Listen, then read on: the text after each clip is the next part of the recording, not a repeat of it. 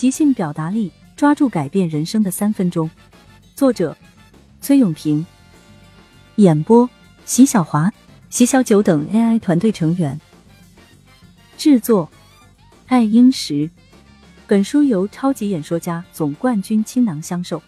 即兴是有备而来，不是张口就说。把握每一关键时刻，拿回人生主动权。演讲思维，你的演讲力就是影响力。翁格玛丽效应，自信心都是鼓励出来的。记得刚参加超级演说家时，主持人窦文涛讲述了自己初中参加演讲比赛时的情景。他说，在台下时他能将演讲搞倒背如流，可一上台就完全不一样了，卡壳都是小问题。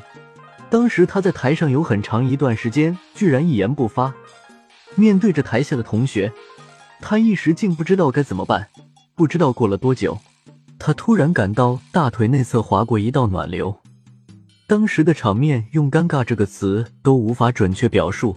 按照窦文涛的说法，如果当时地上有条缝的话，他都情愿立刻钻进去。其实，这样的情况不仅窦文涛遇到过。我们大多数人也都会遇到，在当众讲话时，每个人多多少少都会紧张，只不过没有他那么夸张而已。在生活中，当我们对着熟悉的人讲一些身边趣事的时候，我们可能会侃侃而谈，有说有笑；可当我们突然面对十几人甚至上百人的时候，就会变得不自信起来。这是为什么呢？你可能会说，是因为面对的人多。但这不是根本性原因，其实，这是因为这样的情况打破了我们生活的常态。在与熟人聊天时，你已经形成了习惯；但当你突然对着一群人讲话时，便打破了你原有的习惯，所以你开始变得紧张、害怕了。这种紧张心理具体表现为：你会在意别人的想法，大家会不会觉得我说的不好，觉得我衣服穿的不得体？觉得我的声音特别难听，觉得我长得不好看。其实，你心里的顾虑和你要表达的内容没有一点关系。你本人也没有严重的社交障碍症或演讲焦虑，当众讲话会紧张。究其原因，不是你的表达能力不行，而是一种正常的、普遍的现象，是你给自己的一种负面的心理暗示。那么，我们该如何破除这种心理暗示呢？下面，我们就来看一看，在进行当众表达时，我们该如何克服紧张情绪，修炼自己的强大气场。一、找到自信的突破口。我小时候嘴很笨，有一次，老师点名让我起来朗读课文，我像是得了帕金森症一般，拿着书的手不停的抖动，然后用浓重的陕北口音朗诵课文。万里晴空。阳光灿烂，春姑娘笑得眯缝起眼睛来了。那嫩绿的新叶，那田野上的薄雾青烟，高原上的春天，短得像兔子的尾巴，一闪便不见了。这种开口就忘词以及紧张的状态一直持续到我上初中。有一天，也是在一堂语文课上，老师叫好几个同学分角色朗读《皇帝的新衣》这篇课文。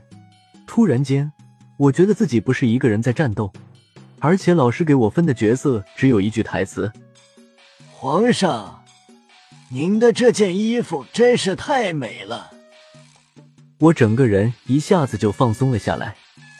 朗读的时候，我模仿了电视剧里太监说话的声音。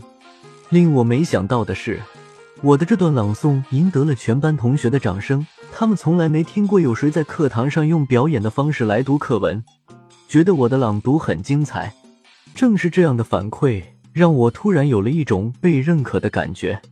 也是从那个时候开始，我发现自己虽然在语言表达上不够流畅。但在模仿和表演方面还是有些天赋的。有了这样的想法之后，我报名参加了学校的各种文艺演出活动。虽然刚开始登台的时候还是会紧张，但只要听到观众们被我逗笑了，我的表演就会越来越轻松，越来越生动。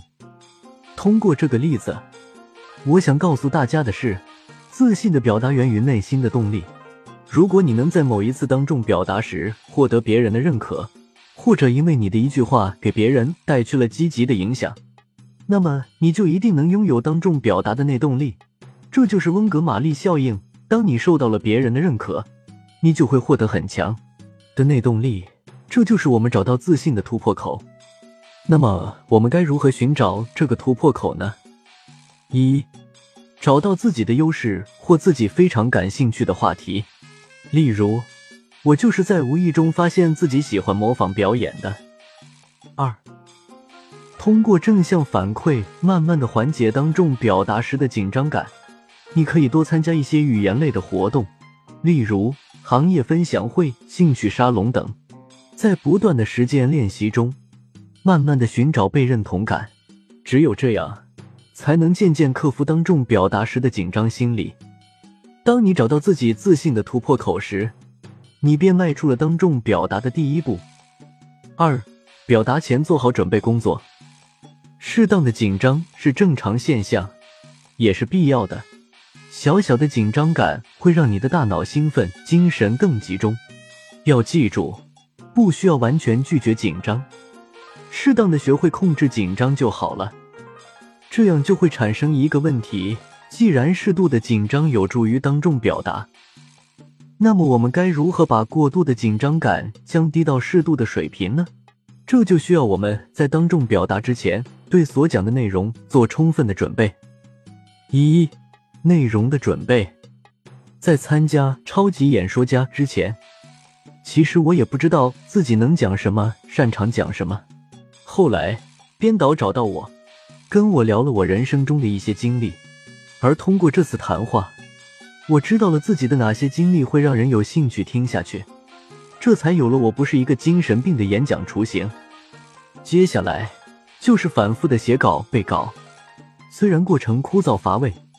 但这是一次完美演讲的前提，所以，在准备演讲内容之前，我们可以通过自述或者找人聊天的方式来找寻演讲的主题。这种方式会让你的内容更贴近现实，也会让我们对内容更加熟练。打磨完稿件后，就需要背诵和大量的练习了。我当时的做法是拿着自己的小 DV 数码摄像机录制演讲视频。然后根据视频中自己表现不足的地方再进行调整。有时候我担心自己的判断会太过主观，还会让好朋友来听我演讲，并让他们给出建议，我则根据他们的建议再次做出调整。二，熟悉演讲场所的环境，要做好当众演讲，我们还需要熟悉演讲的环境。因为人在陌生的环境下，往往会产生紧张和无措感。比如，你要去客户的公司提交提案，那你至少要提前五分钟去看看会议室的大致情况、PPT 播放设备是否能正常使用、参加会议的都有哪些人等等。这就类似于综艺节目的彩排，就算是见过那么多大场面的明星们，在正式上台表演前也是需要彩排的。对于我们普通人来说，在当众表达时感到紧张是再正常不过的事。只要准备好内容，适当熟悉环境，紧张感就会降低很多。比如，我在第一场演讲之前就进行了几轮彩排，甚至回到宾馆之后，我脑海里还一直都是舞台的环境和布置情况。三、调整自己的状态。我在前面说过。我们之所以在大众面前表达时会产生不自信，其实不完全是因为要表达，更多的是在当众真正困扰我们的是很多人盯着我们看的时候，内心不自觉产生的那种焦虑感。我们大多数人是无法习惯被他人过分注意的。如果你被群体投以极大的注意力，你就会更加在意自己，提醒自己要表现得更完美。这样的心态反而会使我们更紧张。上台前杂念太多，势必会影响我们的表达。因此，我们要学会调整自身的状态，去除不必要的杂念。这样才能在接下来的演讲中发挥出色。